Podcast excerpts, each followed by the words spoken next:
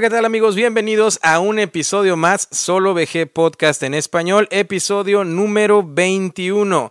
Y traemos un episodio, eh, siempre menciono que especial, pero en esta ocasión va a ser no solamente especial, sino distinto.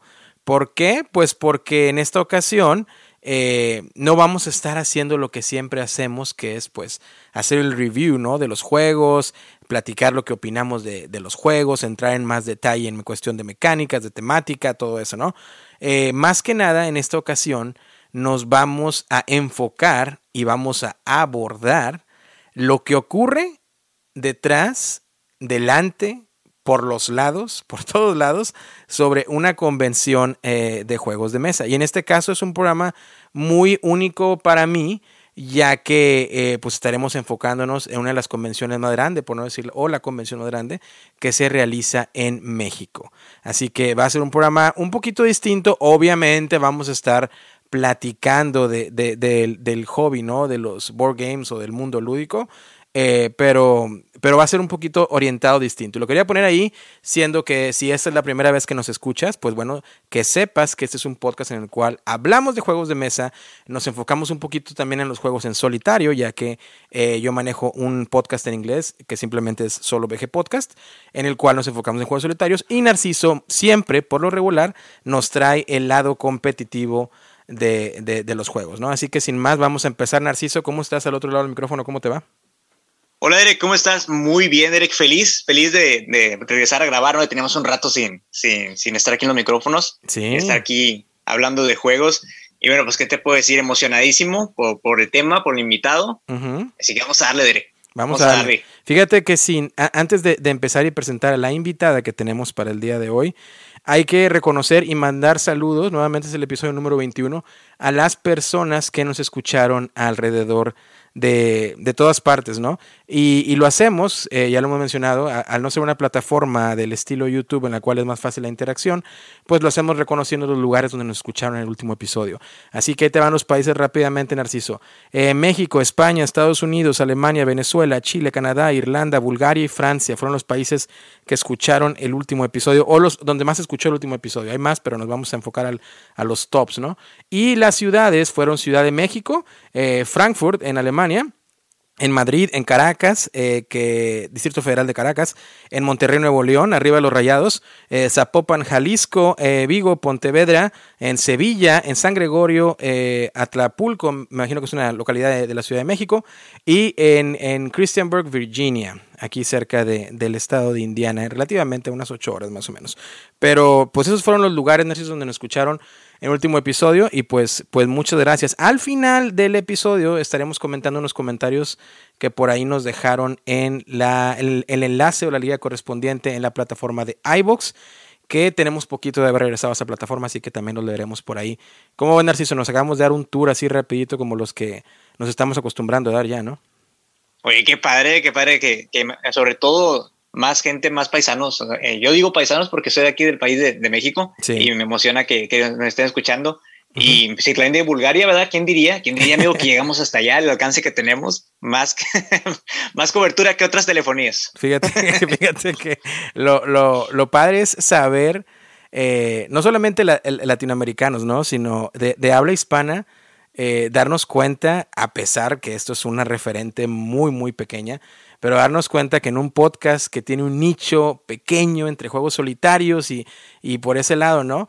Este, cómo a pesar te das cuenta de que hay bastante gente de habla hispana en todos lados, en países donde pues no te imaginarías, ¿no? Que a lo mejor hay alguien que habla español y que no solamente habla español, sino que también le gustan los juegos de mesa. Y no solamente le gustan los juegos de mesa, sino que también se dedica a, consumir contenido. Y no solo eso, se dedica a escuchar podcast. Y no solo eso, de juegos en solitario. Entonces, todos esos filtros que se van poniendo y al darte cuenta que hay lugares que no te imaginarías que pudieran escuchar, ¿no? Pero, pues más que nada, el reconocimiento, la gratitud eterna. Y, y, y pues bueno, no, seguiremos haciendo esto mientras mientras ustedes estén ahí al otro lado de la bocina y nos estén escuchando y nos permitan estar con ustedes mientras van en el automóvil, mientras van en el, en el metro, mientras van corriendo, mientras van haciendo lo que más les guste o les dé la gana. Sin más, voy a traer a la invitada porque Sé que ya está ansiosa de hablar, sé que está ansiosa de platicarnos bastantes cosas, se está riendo a través de la cámara y eso nos dice que dice, por favor ya, quiero, quiero platicarles todo sobre, sobre lo que les tengo que platicar. Eh, la introducción yo creo que como siempre, eso la deberías de dar tú, ya que pues el, el, el ángulo que yo voy a tener en esta entrevista va a ser desde un punto, ahora sí que, de investigación y de poder tener el conocimiento de cómo se lleva a cabo este tipo de, cosas en, México, ¿no? Así que sin más adelante, por favor, presenta a nuestra invitada. Ok, amigo. Verás, nuestra invitada es la mera, mera organizadora de esta convención. Una convención que puedo decir que no he tenido la dicha de ir, desgraciadamente, y vivo en este, en este país donde se hace, pero no he tenido la dicha de ir, que quisiera ir, la verdad. Pero, pues, ella es la, la, mera, mera, ¿no? La organizadora. La invitada, nuestra amiga, ella sale en un podcast, de Déjame decirte en qué podcast ella participa. Participa en el podcast de Manual de Supervivencia Lúdica de Debir, el podcast oficial de Debir. Ok, muy bien. Eh, me, ha tocado echarme unos episodios donde ella ha estado y la verdad muy amenos, muy cotorros. A mí me gusta mucho el, podcast. Ok. Y bueno, amigo, ¿qué te puedo decir? Ahorita ella es ser pieza clave en el podcast, nos va a resolver todas nuestras dudas. Estoy hablando de Lorena Mancilla de Debir. ¿Cómo estás, Lorena? Bienvenida, Lorena. Hola, hola, ¿cómo están? Y muchas gracias por la invitación. Qué bueno. ¿cómo, gracias a ti, Lorena. ¿Cómo te encuentras? ¿Bien? ¿Ya lista? Ya, lista para la entrevista, pero aún con muchas cosas para hacer por el evento. Bueno, pues sin más, vamos a empezar. Platícanos, Lorena. Lorena, nada más yo les voy a dar un poquito también para irnos orientando. Lorena es la, como mencionaba Narciso, Narciso, la organizadora de la convención me atrevo a llamarla, pero tú nos vas a poder explicar un poquito mejor. La convención más grande de juegos de mesa en México. Eh, y tú me dirás si sí o si no. Pero eh, que es la Mega XP. Creo que, creo que pronunció bien cómo se llama, se llama la, Mega XP la, convención. Y para empezar esta entrevista, pues quisiera que, que eh, este momento, Lorena, para platicarnos sobre ti, ¿no? ¿Quién es Lorena? y, preséntate, ¿no? Con, con nuestros escuchas también. Bueno, yo soy Lorena Mancilla, soy la show manager de Mega XP. También por ahí colaboro en algunos proyectos con Devir. ¿Y quién soy? Mira, soy de formación académica, soy socióloga y por ahí tengo una carrera técnica en museografía y restauración. Así que estuve un tiempo haciendo servicio social y también llegué a trabajar en restauración en el Museo de Antropología. Pero en el momento en que yo dije, saliendo de la universidad, ¿qué voy a hacer con mi vida? Eh, busqué experiencia laboral y resultó que caí en un evento, que en este caso fue la mole, y así hice mis prácticas profesionales con ellos. Es un evento de cómics y creo que sí es el evento de cómics más grande de México. Eh, caí con ellos y luego terminé trabajando por ahí un buen tiempo. Así fue como de repente conocí a una de las mentes para Mega XP, que alguien me, Héctor Fuentes, me dice, ¿y si, ¿y si haces un evento de juegos de mesa? O sea, dejar la mole de ser un evento de juegos de mesa y yo de, aquí en México un evento de juegos de mesa. Y yo, a ver, sí suena un buen reto. Y ya, fue que ahí nació Mega XP. Fuera de eso, sí me gustan los juegos de mesa, me gustan los cómics, el manga y me gusta leer. Entonces, hay varias cosillas que me gustan.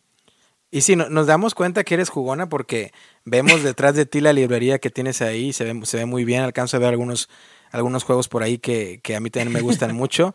Este, por ejemplo, a, a mi, al lado izquierdo de la pantalla, que sería yo creo tu lado derecho, detrás de ti veo el de vinyl, que me gusta mucho, es el, worker placement en cuestión de colección de vinilos, ¿no? Que, que, me agrada bastante. Veo también que tienes por ahí el Picture Perfect, que tengo cosas mixtas. Veo ahí que ah. la, la, isla de los gatos o de Isle of Cats, que también uno de mis favoritos. Y creo por abajo alcanzo a ver la esquinita de una caja, no sé si es Side.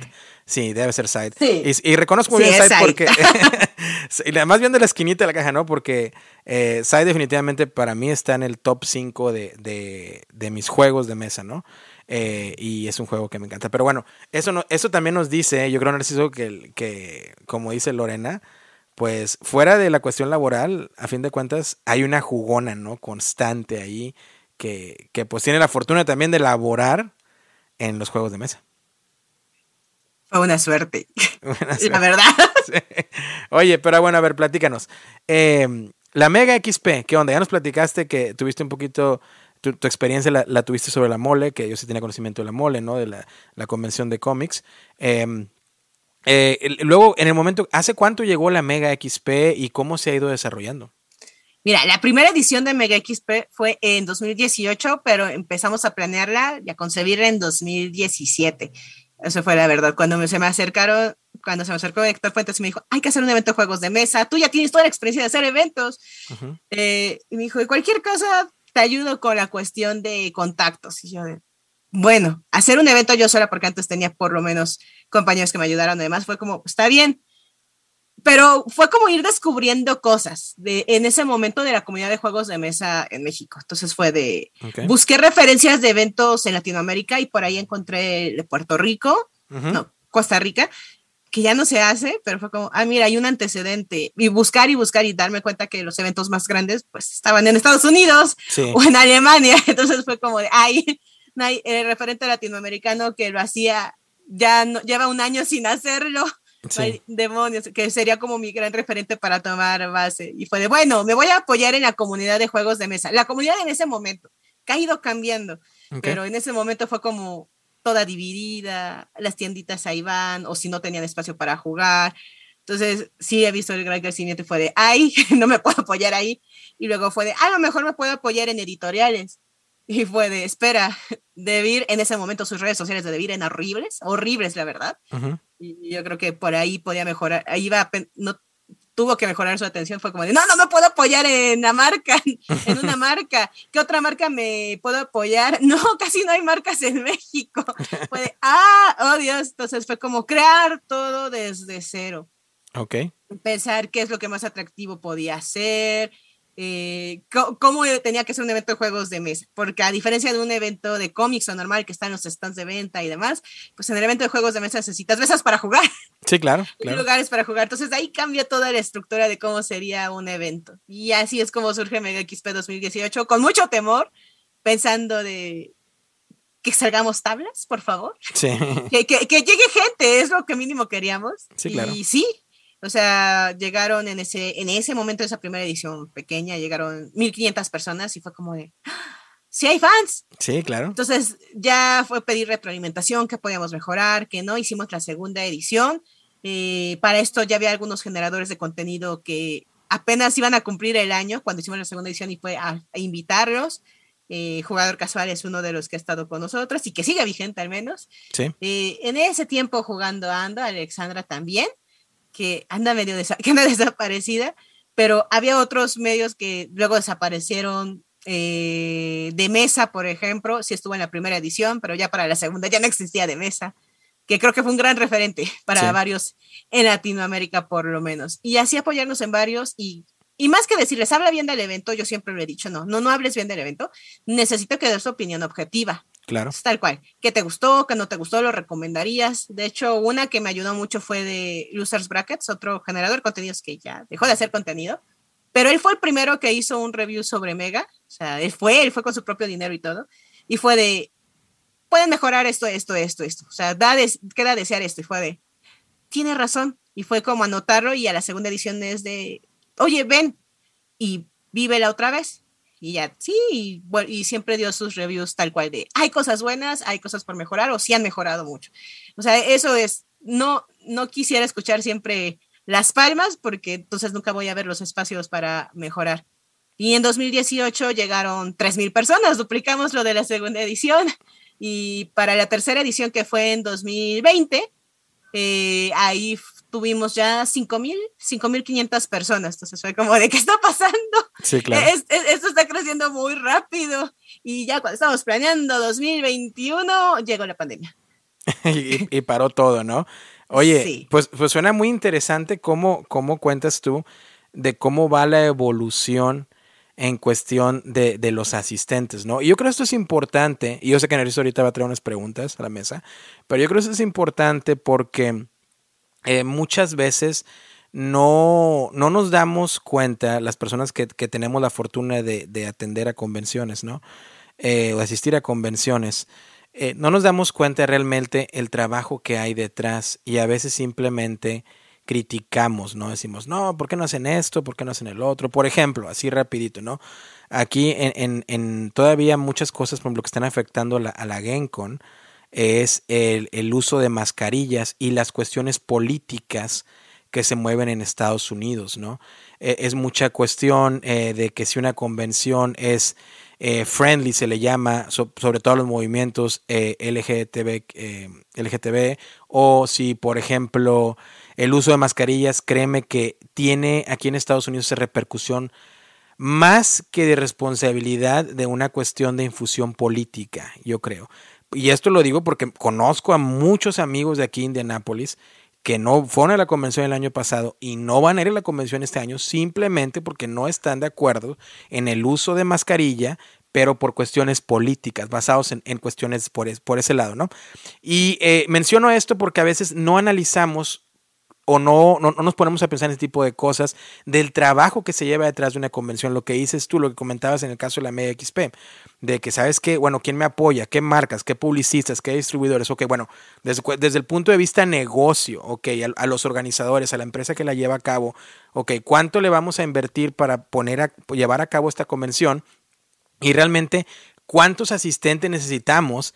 Pues para por lo menos, como mencionabas tú, no salir equitativos salir tablas, que era lo que mencionabas tú, salir tablas, para que se pueda seguir desarrollando, porque obviamente, pues eh, una convención, creo yo, no es por gusto, o sea, vaya, sí es el gusto, obviamente, por hacerla, pero también hay ese lado de infraestructura financiera que se tiene que cumplir para que se pueda seguir desarrollando y mejorando en los, en los años siguientes. Y por ese lado, yo creo la situación en la Mega XP, por lo que tú platicas, pues se va desarrollando muy bien. Ahora, esta pregunta que me alargue mucho en contexto va a lo siguiente. Lo que comentaba eh, eh, yo de, de, lo inclusiva que tienen que ser las convenciones aquí, lo cual es positivo en mi manera de ver, este, para que eh, no se vea afectado el índice de asistentes ¿También se vive igual en tu, experiencia con la Media XP allá? ¿O realmente por ese lado, a lo mejor el mexicano o el latinoamericano, pues no nos, no nos envolvemos tanto y no nos enganchamos tanto, ¿no? ¿Qué, ¿Tú qué opinas? Mm, no, no es tan así. Fui a GenCon del año pasado. Ah, ok. Sí me sorprendí, me sorprendí porque vengo de México que usas cubrebocas para todo, para afuera, demás. Y me dicen, no, es que al aire libre aquí en Estados Unidos no lo usas. Y yo sé, y, era de, ¿cómo sabes que hay un latino ahí en Indianapolis en GenCon? Porque sigue usando el cubrebocas en la calle. Eh, así, así era fácil saber quién era un latino por eso, porque todos los americanos siguen sin el cubrebocas como si nada creo, es, esa vez tuve como suerte, porque aparte de eso terminé en un partido de béisbol, terminé en un concierto de Rob Zombie. Ah. Y, en un partido de los Colts. Y era como de yo con mi cubrebocas, aparte de Jencon, y fue de, y la gente sin cubrebocas, como sin nada. Y yo así de, ¿en qué dimensión estoy? En México siguen diciendo que hay casos, todo, pero aquí no pasa nada. Sí, no. fue, fue demasiado raro, pero también hubo algo que sí como me saltó en la convención porque de repente llegaron, pasaron tres personas que a lo mejor iban por el centro de convenciones, porque te conecta a varios lados, sin mascarilla. Entonces, si se le acerca a alguien y le pide que usara mascarilla y se enojaron. Sí fue como de un, ay, mira, ¿qué, ¿qué, tan fuerte está la situación política. Y lo otro que me impresionó fue la parte, por ejemplo, de las eh, juegos de mesa, gamers, ajá, que apoyan a la comunidad LGBT y que estaban usando el que pudieras colocar cuál era, cómo quisieras que se refirieran a ti. Ah, como si ella, así como él, de género neutro. Estaba padre, tú te lo podías poner, yo me lo puse y fue, pero ponértelo también es una acción política, pero fue un, pero Jencon es muy friendly en ese caso, porque sí vi sus playeras apoyando, demás, y es de, yo voy a apoyar este tipo de instituciones. Y ahora voy al caso de México, porque si llegué y dice, me gustaría, me encantaría esto, y me dicen, espérate, es que lo van a considerar muy político. O mm, estamos siendo abiertos, pero también hay una parte ahí, hay que admitir, la mayoría de los juegos, la comunidad de juegos de mesa en su mayor parte es masculina, de 25 a 34 años. Eh, entonces, de repente, y ha pasado en algunos grupos, no sé si Narciso los ha visto, de dos cosas. Por ejemplo, una tienda sacó en México su día de juegos de mesa para mujer, eh, que pudieran ir mujeres. Mm. Hasta ahí, es una, es una iniciativa muy interesante. Y de repente, algunos de la comunidad, ¿y, va a haber días especiales para hombres? ¿Por qué necesitan ese día? Eh, eso pasa dentro, eso pasa, entonces fue, aguanta, la comunidad sí lo ve como meramente político. O, u otro fue que alguien, un chico, se le ocurre hacer, eh, dice, yo soy de la comunidad, Pero vamos allá. Siempre que pensamos en la comunidad, pensamos en una persona gay, una persona lesbiana, pero existen estas personas que son las personas trans. Para ellos es todavía más complicado. Claro. Porque reciben ciertas agresiones pasivo-agresivas. Claro, claro, sí. De, de, yo soy una chica trans, me llamo, me llamo Luisa. Y llega una persona y me dice, ¿cómo estás, Luis? O sea, de ahí que me cambien, de, de que me quieran referir al género que yo ya no me identifico, es una agresión. Claro. Pasiva-agresiva, pero es una agresión y es personas que se lo aguantan o mejor juegan dentro de su pequeña comunidad, de su pequeño círculo social. Entonces, cuando empezaron a hablar qué espacios inclusivos había, se le ocurrió a esta persona hacer un grupo para la comunidad, pero la persona fue de, pero lo que estás haciendo es, es discriminación, discriminación a la inversa. Sí, sí, sí. porque estás discriminándonos, si los, pero no, no les hacemos nada, además, y es de, es que si nosotros lo pensamos como una persona que somos en la mayoría, que no hemos recibido tantas esas agresiones, además, no vemos que haya nada de malo, no pasan para nosotros, pero, yo te lo puedo decir como mujer, a cualquier, a varias mujeres que han ido a las tiendas de juegos de mesa y se quedan viendo algo, piden algo, le van a preguntar, les llegan a preguntar o les han preguntado una vez en su vida, ¿es para tu novio? ¿Es para tu amigo? ¿Es para tu hermano? Y es como un, ahí no me puede gustar a mí o no puedo querer yo algo porque soy mujer. Qué raro. Y, no, y tú dices, no es malo, pero es que sí pasa. Y es como esa, esa pequeña situación y, a lo mejor como persona, ya sea cisgénero, uh heteronormativo, además decimos de, ay, no pasó nada, pero a veces como esa persona que la sufrió, esa pequeñita situación es como de te sientes incómoda y a lo mejor no vuelves a esa tienda o a lo mejor ya no te sientes en la confianza de ir sola y prefieres ir acompañada y entonces va con las mismas de las personas de la comunidad. A recibir una pequeña situación pasiva-agresiva además también es como de, ah, ya no me da ganas de volver o prefiero moverme solamente con personas que, que sé que no van a tener problema conmigo. Entonces es como que en México estamos en esa situación todavía, es decimos, porque sí, no es solo la comunidad de juegos de mesa, es varias partes de la comunidad geek además es de, no, yo no tengo ningún problema, no tienes ningún problema anuncias que el hijo de Superman es gay, hay un problema. ¿Por qué lo volviste gay? Sí, sí, sí. E-, entonces es como un, ok, ¿no hay un problema o si sí hay problema de repente? Sí, es, yo creo que es, es, una cuestión muy, muy rara. A mí se me hace muy raro eh, porque yo el, el hobby de los juegos de mesa pues lo desarrollé aquí en Estados Unidos. Y, y yo voy a, aquí en la ciudad de Nápoles, que qué bueno que viniste la vez pasada, espero que vengas este año otra vez y ojalá coincidamos. Por lo que han platicado, fuiste al Victory Field a ver un, un, un partido de béisbol, otro fuiste el, de los Colts, al Lucas Oil, que también está conectado. Que por cierto, este año va a tener el Lucas Oil, eh, lo que le llaman ellos, ahora sí como que el, el juego de, de Dungeons and Dragons eh, en vivo, ¿no? En el cual te vistes y eres parte, ahora sí que con tu cosplay y todo del juego. Pero bueno, eso ya hablaremos después. Pero eh, para no desviarnos mucho, es raro porque yo aquí veo en las tiendas que va muchísima mujer y, compran y juegan y hay clubs y todo. Y, o sea, no, no veo esas diferencias, pero me imagino yo, obviamente tampoco no, no, no voy a fingir ignorancia, ¿no? Eh, eh, me imagino yo que entiendo y puedo definitivamente ver, a pesar de que creo que es raro, lo que tú mencionas. ¿Cómo aborda esto la Mega XP? ¿Qué tienen preparado para este año para que nadie se sienta pues mal o, para que todo el mundo se sienta incluido, no todas las categorías, géneros, todo el mundo. Mira, en esta situación Mega XP siempre hemos sido abiertos, pero de eh, últimamente hemos intentado integrar ciertas conferencias como en la tuvimos una edición virtual y una mesa de hecho de chicas que juegan rol, hablando de su experiencia de ellas como chicas jugando rol. Entonces, a veces las personas, y también es cómo se aborda, porque también como personas, como, sea, como mujer, te aburres de, de, escuchar cierto discurso, pero que ellas te digan, yo me metí al hobby por eso, por aquello, y me gusta eso, me gusta aquello, y no está mal. Entonces, en ese sentido, y tenemos varios generadores de contenido que son parte de la comunidad LGBT, que los invitan, que asisten al evento y es para pasar bien, pero nuestra política es cero de tolerancia contra discriminación. Ok, muy bien, pues eso nos dice que es un espacio seguro, ¿no? Para, para la inclusividad, lo, lo cual yo creo que representa pues habla muy bien ¿no? de la Mega XP en este caso. Narciso, ¿tienes por ahí algunas preguntas antes de que yo siga? Si, no, me voy a arrancar cinco horas preguntando. A ver, Narciso, adelante.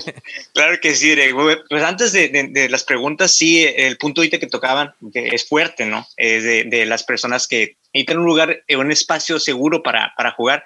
Y qué triste, la verdad, Lore, que, bueno, aquí hablando de México sobre todo, que haya ese tipo de casos, siga existiendo ese tipo de discriminación a personas que pues no debería de existir, ¿verdad? Al final, eh, al cabo, los juegos de mesa no tienen este género, los juegos de mesa no son para todos y el, hobby se debería disfrutar tal cual para todos, es, o sea, es, es compartirlo. Compartir mesa es una experiencia muy bonita. Y con lo que me dices es, este, bueno, yo no tengo la, la fortuna que tú tienes allá, eh, porque tú vives en, allá en CDMX, de ir a tiendas. A mí es, muy difícil yo tener ese tipo de, de experiencias porque yo acá, yo, yo, armo las mesas, yo acá junto a la gente y tengo gente de la comunidad, tengo gente de todo tipo este, de, de, de, comunidades y todos nos integramos a la mesa y todos estamos jugando y nos la pasamos muy chido. ¿Por qué? Porque ese tipo, ah, me atrevo a decir, y no es, y no es por ofender, ese tipo de educación ese tipo ya, de, ideología, en el que pues es un juego de mesa, venimos a disfrutarlo, eh, no importa si eres, si eres este, pues, de la comunidad LGBT, si, si eres trans, si eres, si eres eso, si eres el otro, para nosotros es igual, tú vienes a sentarte y tratamos como un jugador, como un amigo, como una persona que sienta a la mesa a disfrutar el juego. Entonces, pues un jalón de orejas para esas, para esas personas, ¿no? Y sobre todo hablando de la MXP, bueno, al ser yo una persona, Lore, que mía culpa, no he tenido la oportunidad de asistir a una, a una convención de juegos de mesa. Aquí en la ciudad, yo soy de Matamoros, Tamaulipas, aquí en la ciudad de Matamoros, Tamaulipas, priman las convenciones que son de anime y de manga. Eso sí, vienen actores de doblaje, este, vienen, este, incluso han traído a mangakas que han, pues tú vienes a, a, firmar tus mangas o, que te firmen tu playera o lo, lo que doble el actor, ¿no? Y pues bueno, merchandising de, de, mangas y merchandising de todo lo demás, ¿verdad? De, incluso hasta a grupos musicales como ahorita el tan sonado eh, BTS, eh, eh, el, grupo ese de, de coreanos, ¿no? que, que, que, ahorita tiene todos lados. al, yo al, al ser una persona que ha ido a convención y también ser fanática de juegos de mesa, alguna vez yo me planteé también, porque pues no, no, no siempre voy a poder ir a, a, CMX, que me encantaría. A mí me encantaría vivir allá. ¿Qué más daría? Yo, yo diría en este momento, tráigame tierra, escúpeme allá, porque es una de las, me queda lejos. Entonces sí es una de las principales cosas que, que, que me, me, ahí me, me bloquean alguna vez yo me planteé abrir una convención de juegos de mesa también acá, en la ciudad de Tamaulipas. Vi que dijiste referente en Latinoamérica. A lo mejor tuviste referente en la Playcon, que es en Costa Rica, ¿no? Que también Exacto, es, sí, sí, la Playcon. Que también, este, no sé si se lo manejaba una tienda de juegos, que la, que la dueña se fue a GenCon y se quiso traer esa poquita experiencia que vivió en GenCon a Costa Rica. Y de ahí nació la Playcon. Eh, no sé si se hagan más, pero acá también con unos amigos tuve ese, ese, ese tipo de sueño y la verdad, te, a ti te admiro eso porque yo sé que es un trabajal. O sea, nosotros no sabíamos por dónde empezar y al final desistimos del proyecto por falta de interés en la comunidad.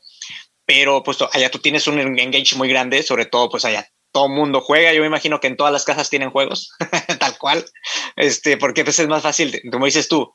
Eh, em, empezaron con 1500 gentes, que es un número grandísimo, y luego eh, fueron a 3000 y luego, y luego se fueron subiendo, subiendo, subiendo y qué padre, o sea, eso eh, da a entender o denota el interés de, la gente y yo, yo, digo que todo esto fue en base a, bueno, nos ayudó eh, bien en los juegos de mesa la pandemia para que la gente se interesara y se enganchara más en esto y bueno, ya ahorita pues me imagino que tienes mucha gente que, que, que apoya este proyecto y que bueno, que tengan un, un lugar concentrado que es la feria.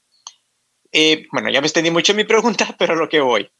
Eh, el reto más grande, el reto más grande al armar tú la convención, porque yo sé que tú eres la cabeza, la, organizadora.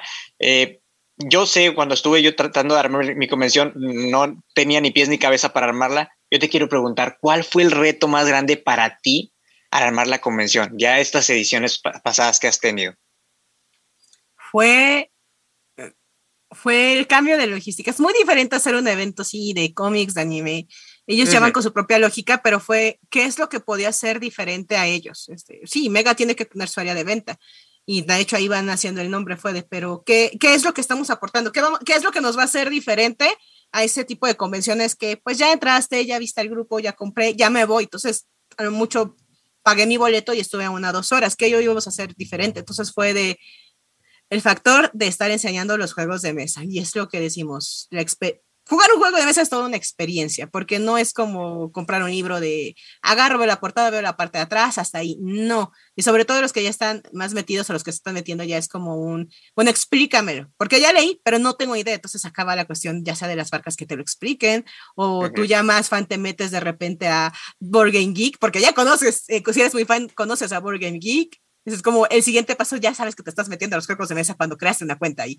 Y, o, estás viendo tutoriales en YouTube para ver, ay, este juego sí está bueno, ay, sí, sí está bueno, sí me lo voy a comprar. Entonces fue como de, no, todo, todo ese paso son experiencias para, para volverte fan de los juegos de mesa. Entonces, vamos a hacerlo diferente. Vamos a tener lugares para que estén jugando. Vamos a tener. Aquí la diferencia es necesitamos personas que estén enseñando los juegos de mesa. Creo que cuando fui a, cuando fui a Gen Con sí fue como, está el espacio de exhibición y luego está la otra área de mesas largas, largas, y me dicen, es que allá demuestran los juegos de mesa las editoriales. Y fue como un, ah, funciona aquí, pero es que en México no funciona porque si la gente llega, eh, pongo en ejemplo, al stand de hielo, quiere estar jugando ahí los juegos. No, no quiere que le digas, ah, bueno, ya lo viste acá, pero vete hasta allá a jugar. Es la diferencia porque creo que en otras convenciones ya están acostumbrados, ya llevan varios años haciéndolo y aquí es como de, no, hay cosas que no funcionan, hay cosas que sí, entonces es de, no, pues al parecer necesito que esté aquí en el lugar, la gente pueda ver los juegos, en cuanto usted se pueda sentar, hay una persona le diga, siéntate, te explico, y, te pone, y se pone a explicarle, porque a veces, o sea, sí cuando vivías demostraciones en Gen eran a veces más rápidas, más fáciles, y ya te quedabas jugando, y aquí tiene que ser como, no, estoy aquí a tu lado, te lo estoy explicando, o sea, ya casi, casi un uno, uno a uno. Entonces fue de, necesito más staff que un evento normal, no, no es un staff logístico nada más que un staff de para mi entrada, para mi salida, que sí los necesito. Es un, necesito staff que conozca los juegos de mesa y que los pueda explicar.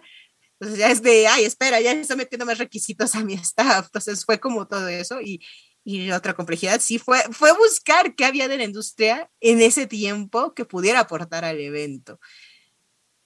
Ok. Oye, y yo te quería preguntar, fíjate, por ejemplo, ya estamos, estamos comparando, ¿no? Tuviste la fortuna de venir a la GenCon y, y lo que funciona aquí y lo que a lo mejor allá no funciona tan bien, porque lo que mencionas tú del, del gaming hall, ¿no? Que es, que es la zona donde están jugando y luego está el vending hall, que es donde están todas las, todas las editoriales eh, ahora sí que haciendo demo de sus juegos, puedes comprar los juegos. Se, e, en, ¿cómo, ¿Cuáles son los horarios de la MX? ¿Cómo se vive un, horario en la MXP? Por ejemplo, lo voy a así poner rapidito, comparando para nuestros escuchas eh, de cómo se vive en eh, la que es la más grande Latinoamérica, en América Latina o en Norteamérica o en toda América, que es la Genco, ¿no? Este, acá se juega, la convención dura cuatro días, empieza desde jueves, viernes, sábado, domingo. Eh, el miércoles puedes obtener a veces algunos pases para, para las, los previews, ¿no? De qué juegos van a salir. Está el, Fantasy Flight Report que te habla de lo que viene y todo eso. Em, ya en, sí empiezan los jueves, el jueves a las 9 de la mañana. Se abren puertas, creo que es 9, 10 de la mañana. Se abren puertas. Y, y, ahora sí que pues hacer demos y a comprar, ¿no? Es mucho, es mucho la cantidad que se maneja en cuestión de, de ingreso, ¿no? De, de las, por, por, parte de las editoriales. No tengo el número exacto aquí para darte la información, pero sí es un número así muy estratosférico. Eh, entonces, eh, eh, dura de 10 de la mañana a 6 de la tarde, eh, de lunes a, de, perdón, de jueves a sábado y el domingo hasta las 4 de la tarde. Pero de jueves a sábado, después de que se cierre la convención, o el, no se cierra la convención, perdón, se cierra el vending hall. Si no hay pandemia, como lo fue el año pasado, usualmente el gaming hall, que es la parte donde puedes jugar toda la noche, está literal abierto de 6 de la tarde toda la noche. O sea, literal, hay gente que se queda ahí que yo no lo hago, pero ni se van a bañar y el día siguiente, a las 10 abren la puerta otra vez el, otro gaming, el Vendor Hall, que es un área grandísima para ahora comprar. Eh, y así son los tres días y luego el, domingo ya es más relax, ¿no? Ya no hay gaming hall, no hay nada, simplemente se acaba la venta a las 4 y se acabó. Eh, así es como se manejan, los hoteles están conectados eh, al centro de convenciones, hay, hay, mucha facilidad de acceso ¿no? hacia el centro de convención para que la gente, aparte de que se quede allá a jugar, pues esté disfrutando. Y por parte de la mercadotecnia, eh, por el lado de la mercadotecnia de, la, empresa Gencon, yo tuve por ahí la, oportunidad de platicar un poquito con los organizadores eh, y ellos me comentaban que, por ejemplo, esa parte de tener abierto el área de juegos para que juegues toda la noche, de cierta manera, eh, a ellos les beneficia bastante. ¿Por qué? Porque, por ejemplo, muchos, muchos jugones lo vemos como que, ah, no, qué padre por Gencon porque nos renta este lugar para jugar toda la noche. Sí, pero la, cosa es que tú muy seguramente quieres jugar en Gencon los juegos que compraste o que viste en demo. Entonces los vas a comprar para después quedarte a jugar ahí. ¿Cómo se vive en México, en, en este caso en la MXP, ese aspecto? Igual dura cuatro días, dura dos días, tres días, un día. ¿Y qué tanto los jugones van a poder aprovechar eh, después, de que, después de que compren? ¿no? Yo creo, creo que quiero que me, hables un poquito de eso. Bueno, en definitiva nosotros no duramos cuatro días. Creo que ya con durar cuatro días es mucho, pero a mi experiencia en eventos, por lo menos en México, mm, por ejemplo, lo veía con, en el caso de la mole, viernes es un día muy bajo porque todavía están trabajando las personas que van al evento. O sea, aunque viajen todo, o las que van viajando, deciden viajar el viernes para llegar el sábado, se quedan sábado y domingo. Entonces fue como tomar una decisión también ejecutiva de vamos a hacerlo dos días solamente, sábado y domingo, que son los días que vamos a garantizar que entre toda la gente. Porque viernes es un, también hay que pensarlo como empresa, viernes es un día que voy a pagar y no va a salir. Entonces, es, no es la mejor experiencia que quiero que se lleven los expositores ni los asistentes. Entonces fue reducirlo a sábado y domingo.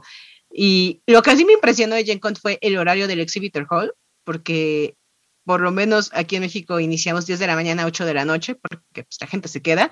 Entonces de repente verlo cerrar a las 6 o el último día cerrar a las 4 de la tarde y ya se acabó, fue como un...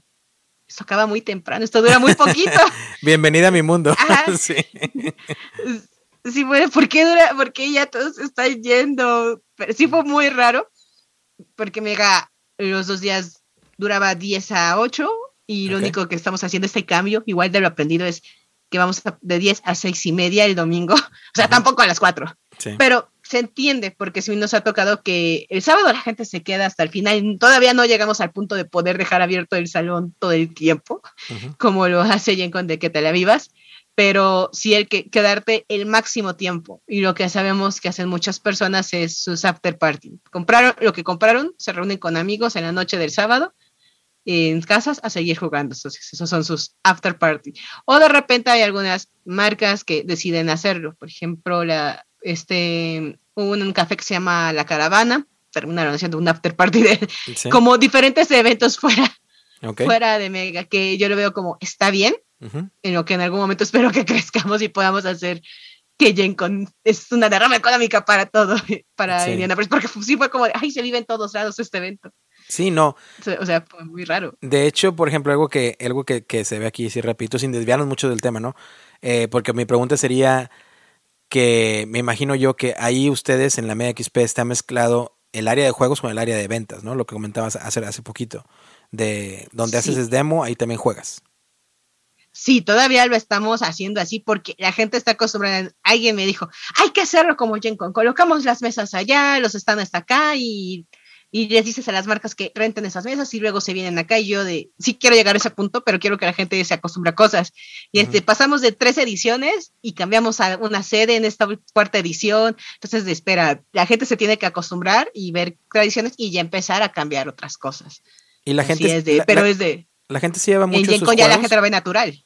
Sí, es natural porque como mencionabas tú, eh, acá se, o sea, eh, aquí también ayuda mucho a la ciudad. De hecho, la ciudad, hubo un momento hace unos dos años más o menos que eh, por cuestiones políticas, nuevamente, aquí en Estados Unidos todo se ve muy afectado por cuestión política, social, racial, todo afecta a todo. a pesar de que yo soy uno de los que siempre navego, ¿no? Con la bandera de, bueno, a ver, vamos a ver, es un juego de mesa, no voy a dejar que me afecte de ningún motivo. ¿sí? Que cuando tienen los eh, que son de colocaciones de trabajadores, que el trabajador es café, bueno, ok, que lo, mucha gente, bueno, es que es, un, racismo porque eh, pues café se refieren a hispanos y es el trabajador y esto y que lo, o sea, a mí, yo la verdad digo, a mí eso no me afecta, a mí el, que me gusta, el juego me va a gustar independientemente si el meeple es negro, café, blanco, rosa, no, eso no me interesa, pero sé que mucha gente sí es obviamente, sobre todo aquí en Estados Unidos, la ciudad muy sensible, pero eh, mencionaba esto porque hace dos años se iba a quitar la convención de aquí y la ciudad peleó y cambió ciertas leyes para que la convención no se fuera de aquí porque como mencionas tú, O sea, se vive en toda la ciudad, en, el, downtown ¿no? o en el centro, los, negocios están llenos, los bares, restaurantes de la gente que viene a Gencon, los hoteles están repletos de la gente que viene a Gencon. Entonces, en la ciudad, para la ciudad hay dos eventos que no va a dejar perder por nada y va a cambiar cualquier ideología política. Una son las 500 millas de Indianápolis y dos es el Gencon. ¿Por qué? Porque es lo que va a traer a, a va a poner a Indianápolis en el punto de vista internacional, ¿no? Y ojalá yo estoy seguro que la MXP va a volver, va, va por ese rumbo, muy seguramente, para en cuestión de Ciudad de México, en cuestión de los juegos a nivel Latinoamérica. Pero, pero eh, por lo que ya nos comentabas tú, allá en México no se vive tanto todavía esa cuestión de, de, estar tan enganchados en la cuestión política, social, que afecte tanto a los juegos, fuera de lo que comentabas de lo de la comunidad, ¿no? Eh, en este caso, ya, eh, refiriéndonos a, a, la comunidad LGTB. Eh, pero eh, a, lo que voy es que entonces allá está mezclado, ¿no? Lo que mencionábamos en cuestión de, de, juegos y demos. También allá, ¿cómo se vive? Por ejemplo, si yo quiero ir a la Mega XP, o Narciso y yo nos vamos a organizar y nos vamos a ir a la Mega XP. Ok. ¿Funciona igual en el centro de convención donde lo manejas que haya hoteles que estén conectados? Eh, ¿Se preocupan ustedes también por dar esas facilidades de que la experiencia sea un poquito vaya más allá simplemente de la convención para la gente que viene de fuera o realmente todavía en esta fase de la media XP, siendo honestos, pues ya sabes que te ofrecemos la gran experiencia de la convención, pero aún estamos trabajando en esa infraestructura para que los foráneos cuando vengan a, CDMX puedan tener esa experiencia también que los lleve más allá fuera de la convención. La verdad, aún estamos trabajando porque hasta la última edición había, nuestros foráneos eran de estados todavía cercanos, eh, hace Puebla, Veracruz, o sea, zonas que están cerca de la zona metropolitana de la ciudad. Entonces era todavía algo, todavía no llegamos a visitantes de otros países, todavía no llegamos a, a que los otros estados vengan totalmente. O sea, por ejemplo, diríamos estados que tienen más tiendas de juegos de mesa Guadalajara. Y es como una espera, no están viniendo todavía gente tanta de, de Jalisco cuando es uno de los estados que tiene más tiendas de juegos de mesa. Eso quiere decir que hay más comunidad ahí también después de, la Ciudad de México o el Estado de México. Entonces es un, ahí todavía nos falta, pero ¿qué pasa? Sí me sorprendí de repente porque el centro de convenciones de Indianápolis está pensado justamente con todos los túneles, todas las conexiones también quiero pensar que por cuando, cuando nieva, pues es más fácil transportarse que por la calle. Entonces tiene esa infraestructura, pero los centros de convenciones en México no. O sea, hay hoteles cercanos, eso sí, y son con los que hemos eh, para esta edición ya hecho más mancuerna porque nos cambiamos al World Trade Center.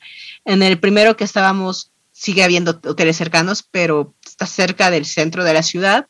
Y hay otro centro que se llama Centro City Banamex, que se, creo que está más vacío y no veo hoteles tan cerca, entonces se lo descarto totalmente. Por eso cambiamos al World Trade Center. World Trade Center nos ofrecía más espacio y nos ofrecía que hubiera hoteles más cercanos, igual que el transporte.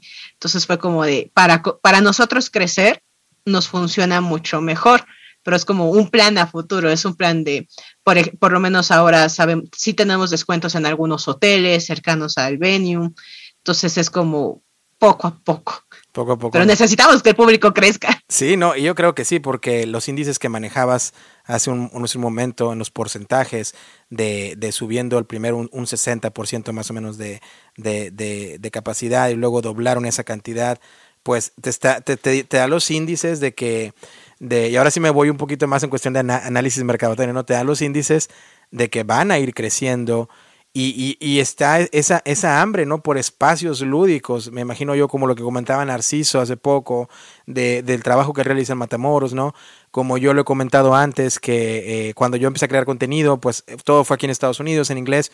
Y cuando empiezo a conocer yo sobre la gente en, en, en México, principalmente que es mi país, eh, o, o, en otras partes del mundo, en España, en Latinoamérica, y que veo yo que la comunidad es tan grande también en, en de habla hispana por los juegos de mesa, pues eh, me, da esa impresión de que hay esa hambre, ¿no? Esa necesidad de que haya más convenciones o que las convenciones que haya, pues como dices tú, estén en vías de desarrollo de poder llegar pues a competirle al tú por tú, en este caso a, tomamos como referente a Jenko, ¿no?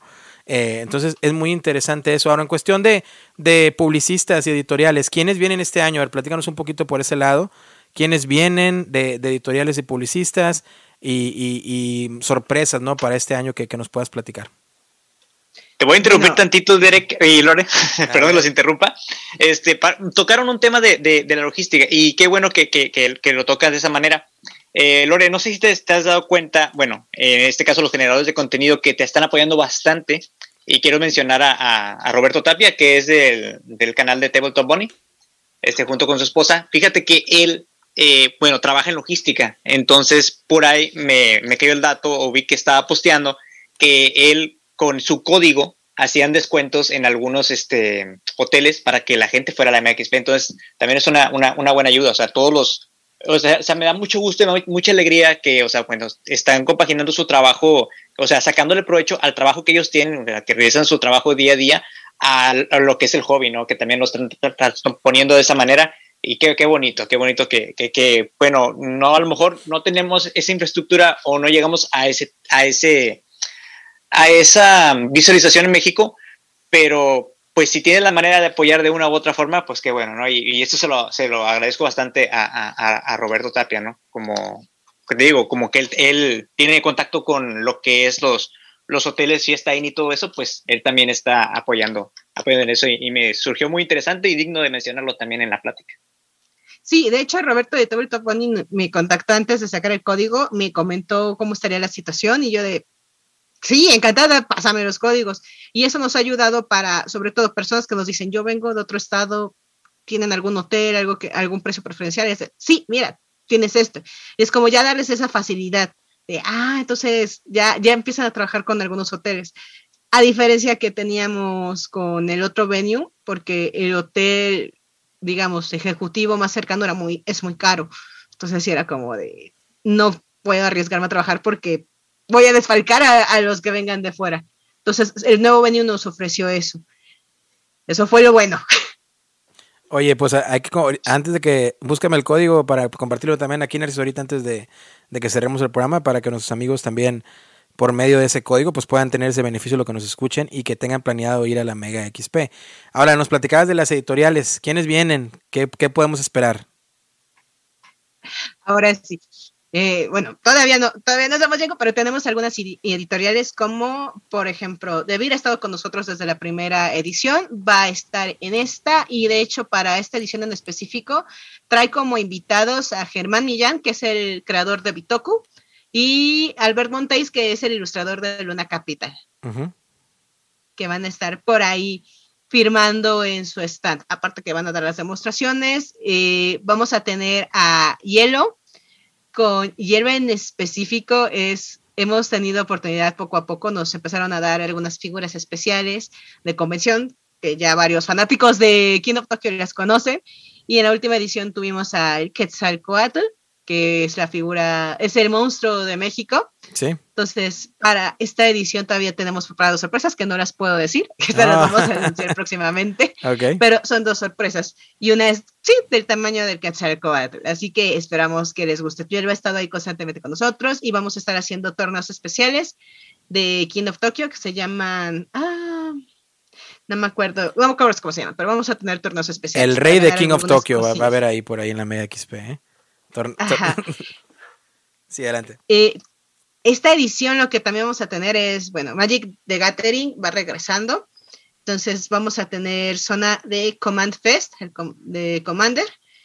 Es, creo que es el primero que se realiza en México y este lo está organizando Yellow Rabbit, que es una tienda de Puebla. Entonces, para ahí hay espacio como para 450 personas jugando Magic sí es un espacio grande, pero esperamos que les agrade. Va a haber concurso de cosplay, va a haber ilustradores, va a haber tiendas, etcétera. Entonces, se va a poner bueno para los fans. Eh, está GameSmart aquí. Es que lo que pensamos editoriales, a veces en México son distribuidores también. Entonces, GameSmart es distribuidor de workshop, así que va a estar, eh, tiene muchas cosas de minis y también va a estar organizando un torneo de Warhammer.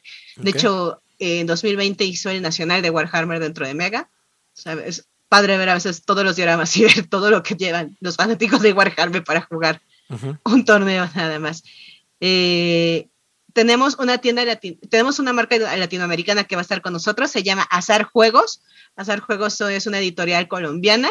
Van a dar también algunas pláticas y van a estar enseñando sus juegos para esta edición. Entonces, ahí están ellos muy emocionados de venir a ver qué tal se vive todo. Eh, GDM, que es una editorial española, eh, está, de hecho, se encarga de editar juegos españoles, va a venir, tiene un juego como tipo sí, diría tipo escape room. Se llama Holmes, que es un juego con audio y vas ir resolviendo las pistas, entre otros títulos que tienen. Por ahí tienen juego de rol para niños.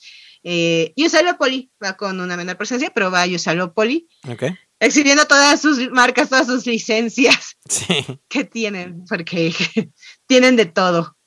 Y creo que una de las cosas que intenté que para que se diferenciara Mega de otros eventos es el área de desarrolladores de juegos de mesa mexicanos. Sí. Porque sí fue muy raro llegar y ver que sí había algún juego, pero solamente lo estaban mostrando por fuera y ya. Y un desarrollador independiente y te quedas, está padre la idea, pero me gustaría ver más. Entonces nosotros la diferencia es que sí tenemos un área para ellos, para que encuentres todos los juegos de mesa desarrollados por mexicanos o que están emprendiendo su propio proyecto, los puedas jugar y en caso de que ellos ya lo tengan en venta, los puedas adquirir al momento. Entonces es tanto un área donde puedes jugar como puedes conocer sus proyectos o si los van a lanzar a Kickstarter, algunos aprovechan esta plataforma para probarlos, ver las mejoras y luego lanzan la campaña o empiezan a lanzar la campaña dentro de Mega. Como una de las grandes diferencias que intentamos que fuera a otros eventos. Es vamos a darle peso a estas personas que están haciendo su propio juego. Oye, pues qué bien, porque les, les sirve de ventana, ¿no? Y yo me acuerdo que creo que una vez me comentó, y me puedo estar equivocando, así que una, una, una disculpa, pero mi buen amigo Saúl eh, de Tierra y Libertad eh, y el nuevo, el nuevo Kickstarter que se llama, creo que se llama Patria Libre o le cambió el nombre al, último, este, que fue, una campaña exitosa hace poquito. Eh, creo que él me platicó hace un par de años que también estuvo por ahí tratando de, de vender unas copias. Entonces creo que el escaparate y que, que ustedes den el apoyo a, ahora sí que a, los diseñadores, no solamente mexicanos, estoy seguro que si alguien de América Latina quisiera en algún momento ir y, poner ahí su juego, también lo pudiera hacer.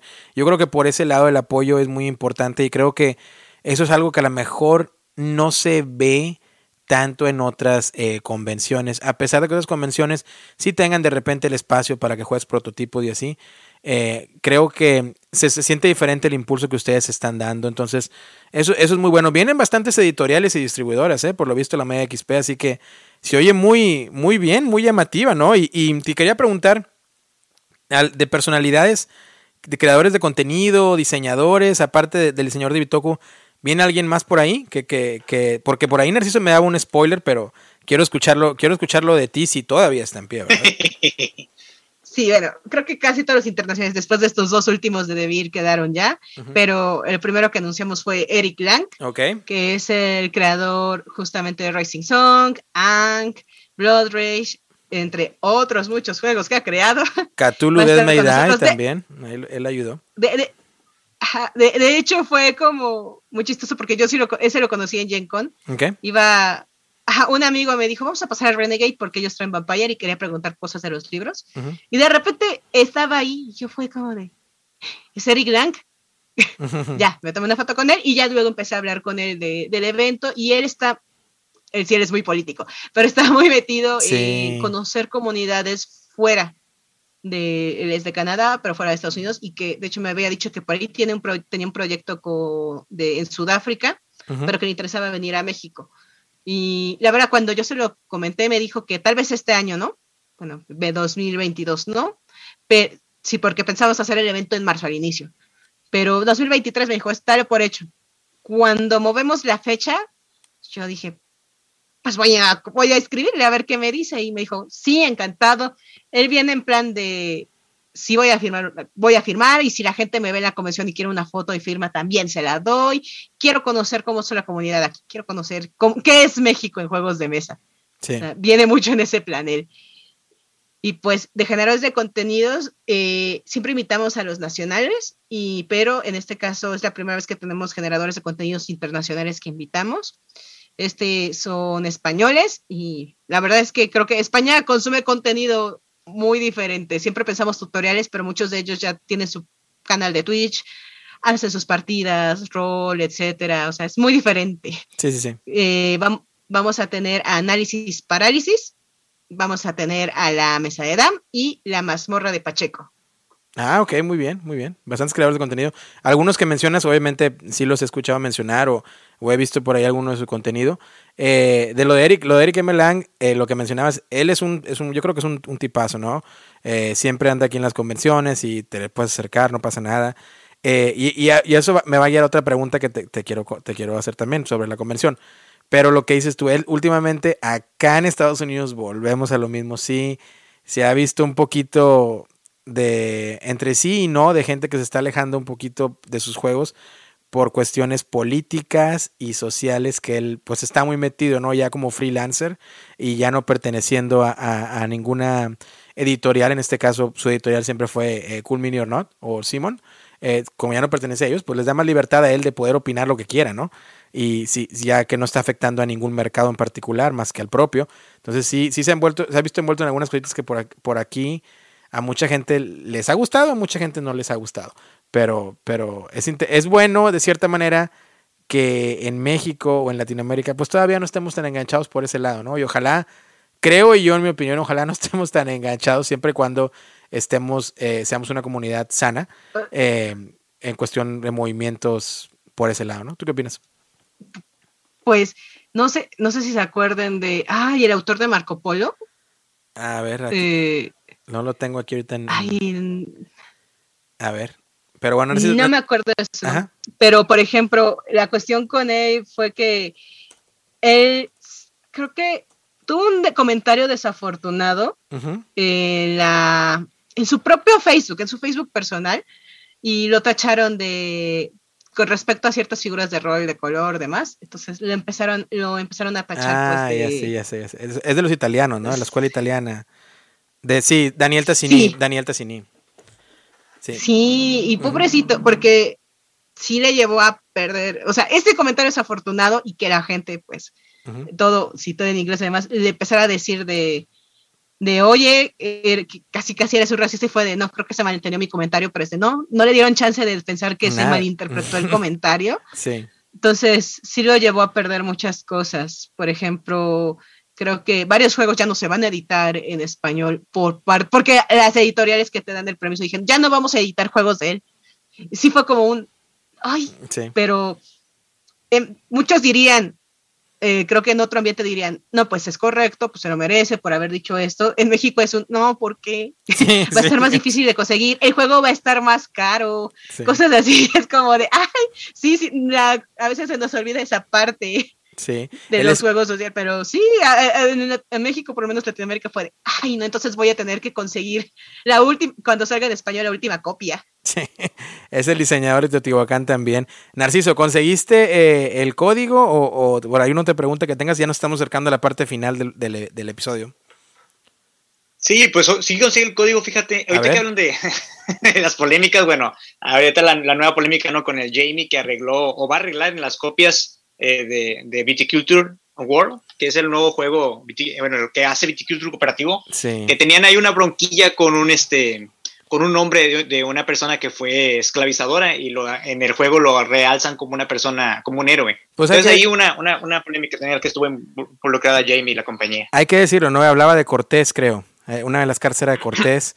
este, y volvemos a lo mismo, ahí toca su vibra sensible, Narciso, y ahora sí que me estás haciendo hablar, pero, pero yo estoy, mm, yo ahora sí que respetando todo, como mexicano, como mexicano, acá se hizo una revoltura, este, de hecho un, canal de YouTube que se llama Tinker Timmer, que son dos chicas de Australia, este, sacaron el video llorando y que no podían hacer el review y que este, que el otro, que porque venía ahí Cortés y que, eh, eh, que fue, eh, fue, obviamente todos sabemos la historia de, de la invasión eh, de España, México y todo lo que desenvolvió y todo, ¿no? Ya no vamos a entrar en detalles históricos, pero estaban muy ofendidas y esto y el otro y llorando y fue que vino. Y yo en lo particular cuando vi el video y cuando me están explicando mis amigos gringos de aquí, ¿no? Que también, no, qué feo y afectados, digo, a ver, vamos a ver, de aquí de todos los gringos que están, que están, aquí sentados y eh, gringos blancos, ¿no? Yo soy el único mexicano. No estoy hablando hispano, no, mexicano. Y yo no veo, yo a mí no, o sea, te lo digo en buena onda, y a lo mejor estoy mal, pero a mí no me, a mí no me afecta. No me afecta el contexto de lo que yo vino. A mí no me afectó. O sea, yo no me sentí ni ofendido ni mucho menos. Es una carta, es parte desafortunada, probablemente algunos dirán desde alguna perspectiva de lo que sucedió históricamente, pero a fin de cuentas es parte de nuestra historia, ¿sí? Es parte de nuestro lenguaje, es parte de todo lo que se vino desarrollando después. Entonces, para mí, respetando todos los puntos de vista, pues no, yo no le veía tanto el, el show, ¿no? Y luego viniendo de alguien que ni siquiera, pues, vaya, e, es de esta cultura, ¿no? O sea, no, es, no, lo, no, no lo manifestó un creador de contenido mexicano, lo manifestó una creadora de contenido eh, de, otro país que aparentemente sus raíces eran de Latinoamérica o algo así, pero bueno, entonces, pues, pues no, y luego me pareció muy, muy chistoso, no voy a mencionar el nombre, pero uno de los creadores de contenido de España, que yo digo en Twitter y que me parece un gran creador de contenido de un podcast, mencionaba algo así en un Twitter de que lo, habían bloqueado él porque él les preguntó, ¿por lo menos hablas español? Y lo bloquearon. Entonces, digo, digo, es, es donde, donde, yo creo que como hispanos y mexicanos y, y, y, y, latinoamericanos, y estoy seguramente yo que en España también de habla hispana, creo que es muy bueno que no, no, no seamos tan sensibles, ¿no? Y, que, y que no nos dejemos enganchar por cosas que a veces, que a veces no, no. En el caso de Daniel Tassini, él creó Teotihuacán. Yo me siento ofendido porque un italiano creó Teotihuacán y agarró la cultura mexicana. No, no, nada, o sea, está bien. Sí. Entonces, Yo Lorena. Yo, diría más o menos, por ejemplo, ¿tiene Sol, ¿tienen Solkin? El, con, con sí, sí, sí, Creo que fue Simón Luchani el que hizo Simón Luchani, sí.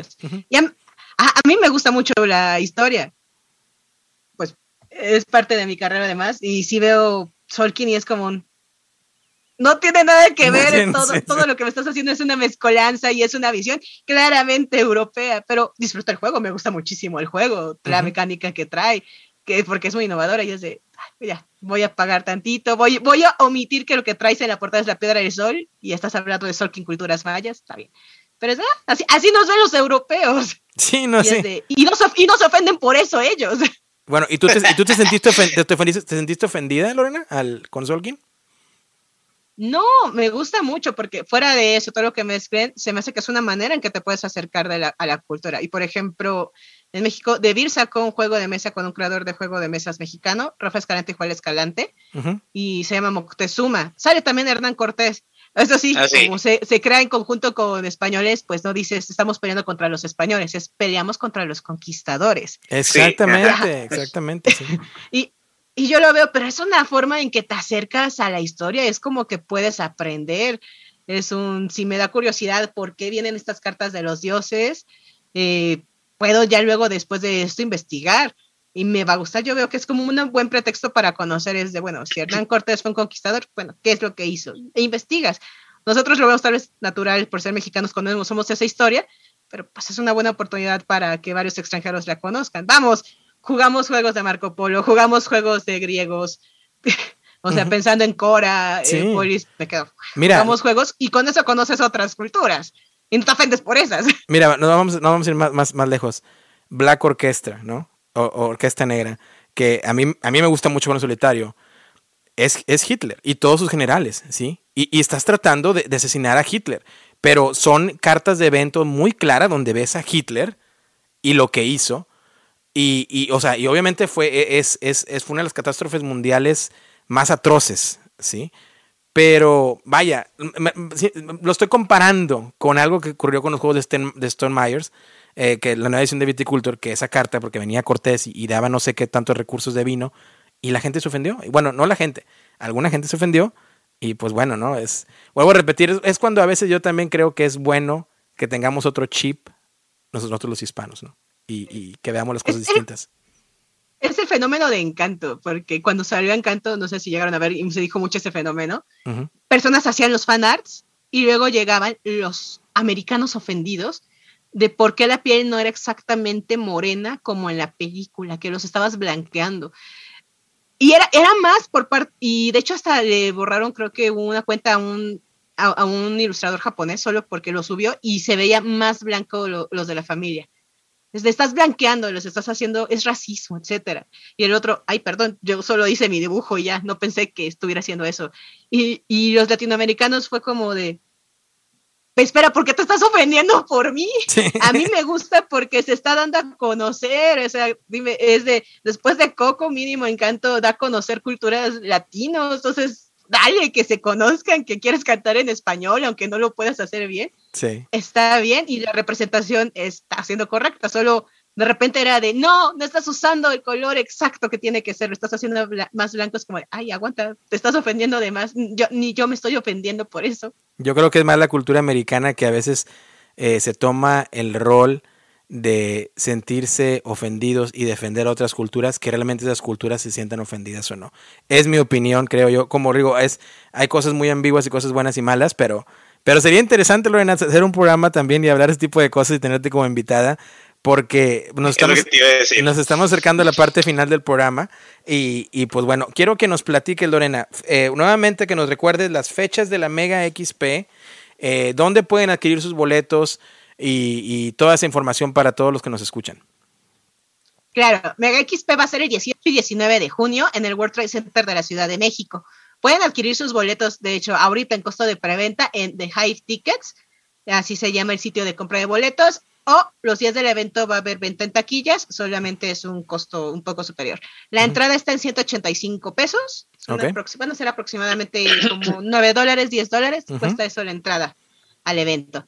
Los, ¿Todos los días es igual? O sea, todos los días, o, o es 185 pesos por los tres días, dos días, ¿cómo es? 185 pesos es por un día, pero en preventa tenemos un pase que es un pase especial, que es el pase para todo el evento, que es el pase de dos días. Entonces, ese de hecho te sale todavía más barato y solo es exclusivo de preventa y lo puedes adquirir ya. Ok, muy bien. Estamos grabando un 13 de mayo. Probablemente este episodio salga al aire entre el 14 y 15 de mayo, así que vamos a estar todavía en esas, en esas fechas rondando. Así que, pues la recomendación es para que asistan a la Mega XP. Ya eh, obtuvieron toda la información por parte de Lorena. Eh, de verdad, dense la oportunidad si están en Ciudad de México, si están en algún estado cerca o si están más lejos, pero tienen la posibilidad de ir, dense la oportunidad para apoyar todas las causas que, mencionábamos, ¿no? Lúdicas, de la infraestructura, para que esto pueda seguir creciendo. Eh, y quise tomar la entrevista, eh, por un lado más como lo mencioné antes de empezar a grabar, Lorena, de, de, de conocer el trasfondo, la infraestructura, un poquito cómo se maneja de ti, las comparaciones, las inspiraciones, de dónde tomamos inspiraciones y, eh, y, ver hacia dónde vamos, porque creo que más allá de promover, que obviamente eh, eh, se está haciendo el evento, también es bueno que a veces los que nos escuchan también nos demos cuenta de, de cómo funciona todo para también, pues a veces apoyamos con más gusto, ¿no? Y es como que, bueno, tenemos que apoyar para que eso siga creciendo. Así que, sin más, ya saben, para que asistan a la Media XP. Redes sociales, ¿dónde los pueden seguir, Lorena? Nos pueden seguir en Twitter, Facebook e Instagram. Estamos como Omega XP, Omega XP oficial. Estamos ahí subiendo qué es lo que viene en el evento. Igual en nuestra página web pueden encontrar a todos nuestros expositores invitados. Es megaxp.mx. Así nos encuentran. Y pues eso, esperar y esperarlos invitar y pues a toda la comunidad. O sea, más allá de si asisten a Mega, lo mejor que pueden hacer es apoyar a sus tiendas locales. Yo sé que Amazon es muy tentador con sus descuentos y todo. O sea, aquí en México tenemos esa facilidad porque si no se llega a Estados Unidos, pero a veces es bueno apoyar a las tiendas locales porque así ellos van a traer más juegos y pues a los generadores de contenido, porque en algún momento vi que alguien, alguien comentó en algún grupo de ay, si traen estos españoles, ¿por qué no invitan a uno mexicano? Y yo de, porque primero hagamos crecer a los mexicanos. Entonces, hay que consumirlos, hay que consumirlo todos los generadores de contenidos que están haciendo para hacerlos igual de grandes que los que ya llevan más tiempo. Claro, ah, Hablando de eso, Lorena, bueno, aquí tengo ya todas las personas que están interesadas en ir y quisieran un lugar para quedarse, sobre todo un hotel. Pues aquí tengo los datos ya eh, de parte de nuestros amigos de Tabletop Bunny. Bueno, es el hotel One CDMX Patriotismo eh, todos los hoteles están por menos de 100 dólares, o en este caso serían 2 mil pesos, 2 mil 100 pesos eh, por noche.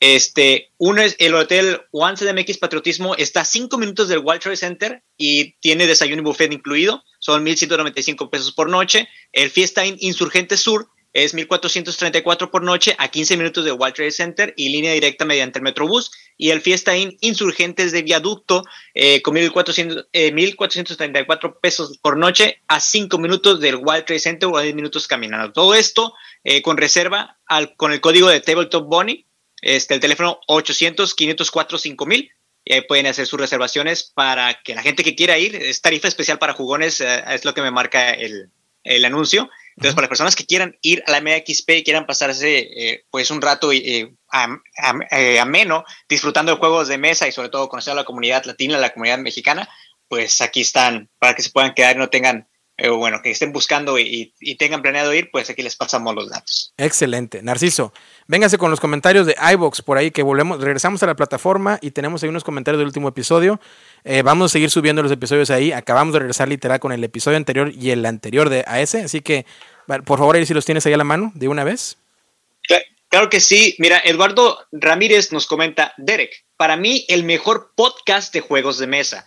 Me agrada mucho cómo das tus críticas, opiniones de los juegos. Me hiciste ver los juegos desde otra perspectiva, porque tengo algunos juegos con modalidad a un jugador y no me, dan, y no me daban ganas de jugarlos de esta manera. Solo lo hice con TM y fue para poder entender las mecánicas y así, pues me, me imagino que es Terraforming Mars, y fue para poder entender las mecánicas y así poderlo explicar, pero ya he jugado a otros a un jugador y sigo agarrándoles el gusto. Soy del Estado de México y espero que nos puedas acompañar ahora en junio en la Mega XP en la Ciudad de México, al igual que Narciso, aunque él está más cerca y apuesto a que sí vendrá. Saludos. Bueno. Hasta creé mi, mi, cuenta en iBox para poder escribirles en el podcast. Ah, no, pues muchas gracias a Eduardo. Este, gracias, ¿no? Gracias porque, pues por eso seguimos y, y, qué bueno que, que mis reseñas, entre comillas, pues te agraden y, y qué bueno que va a estar en la XP. Este año no, pero eh, a lo mejor en un futuro, ojalá, ojalá que sí se pueda. Este, ¿qué más por ahí? Sí, nos vamos a organizar. Sí, vamos a organizar. Fíjate que López Cartes eh, eh, dice: genial programa. Os escucho desde Jerez de la, Frontera en España. Hasta la próxima. Ah, bueno, pues muchas gracias. Nos, pues muchas gracias. Y Werner, para ver, para creer, está raro el nombre, dice, en la primera media hora y no se habla de ningún juego. Me imagino que fue, bueno, fue en el, en el episodio donde tuvimos a invitado a, a, nuestro amigo Yair.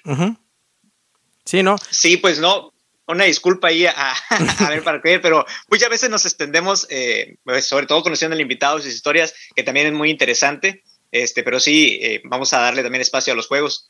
Así es. No, nos pues. nos regañaron. todo, todo el feedback y la crítica se toma bien. Y, y, gracias, para, gracias por, por, tomarse el tiempo ¿no? y la molestia de escribir. Sé que iVoox es una plataforma que a muchos de nuestros amigos, principalmente en España, les gusta porque pueden interactuar, así que seguiré subiendo los episodios ahí para que los puedan disfrutar. Lore, muchas gracias. Eh, lo mejor para la Mega XP y, y nada, ¿no? Lo, lo, mejor para ti también y, a jugar mucho, ¿no? No, gracias a ustedes por invitarme. Igual los esperamos cuando puedan asistir a Mega XP. Claro, ahí estaremos. Nuestras redes sociales, solo VG Podcast, Instagram, Facebook, Twitter, Narciso. Nos vamos a ver hasta el otro episodio.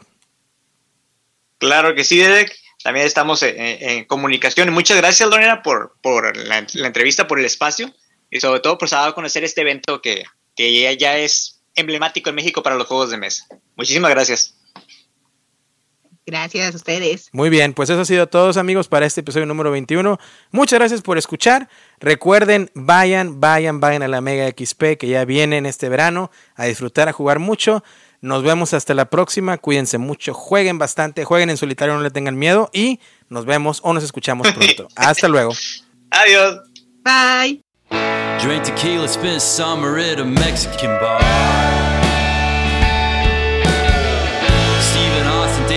Crockett and I'm driving my car.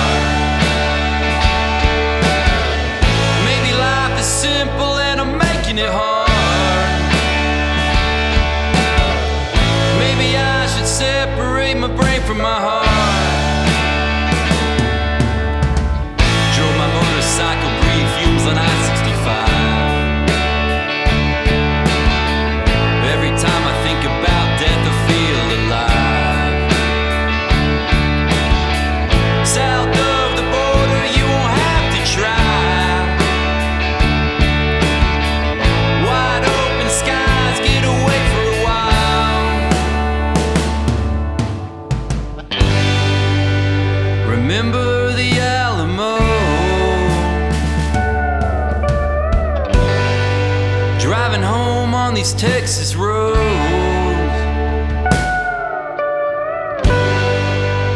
Nowhere left to go.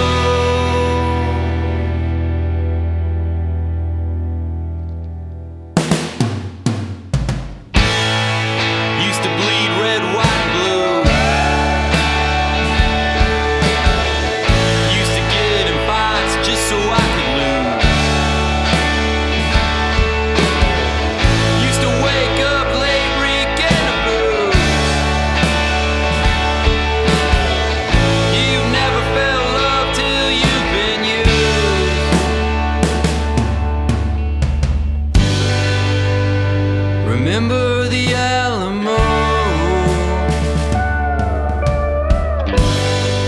Driving home on these Texas roads.